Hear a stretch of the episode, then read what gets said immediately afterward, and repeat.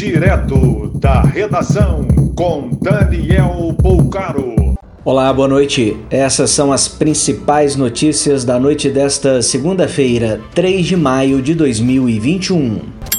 O prefeito licenciado de São Paulo, Bruno Covas, teve hemorragia no estômago, região em que trata câncer, e está entubado na UTI do Hospital Sírio-Libanês.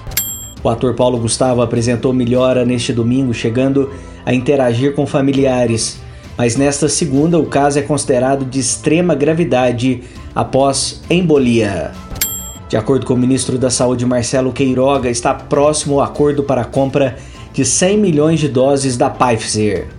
Com mais meio milhão de doses, o Rio Grande do Sul anuncia vacinação para grupos com comorbidades a partir dos 40 anos. A média móvel de casos de Covid no Distrito Federal, de acordo com dados desta segunda-feira, caiu pela metade na comparação com duas semanas atrás.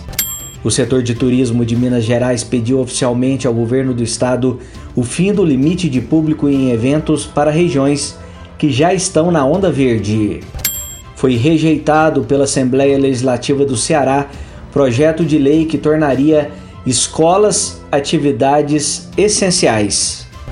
O adversário do Palmeiras na Libertadores nesta terça-feira, o argentino Defensa e Justiça, tem 15 desfalques por Covid. Dr. Jairinho e Monique, mãe do menino Henry, foram indiciados por homicídio duplamente qualificado.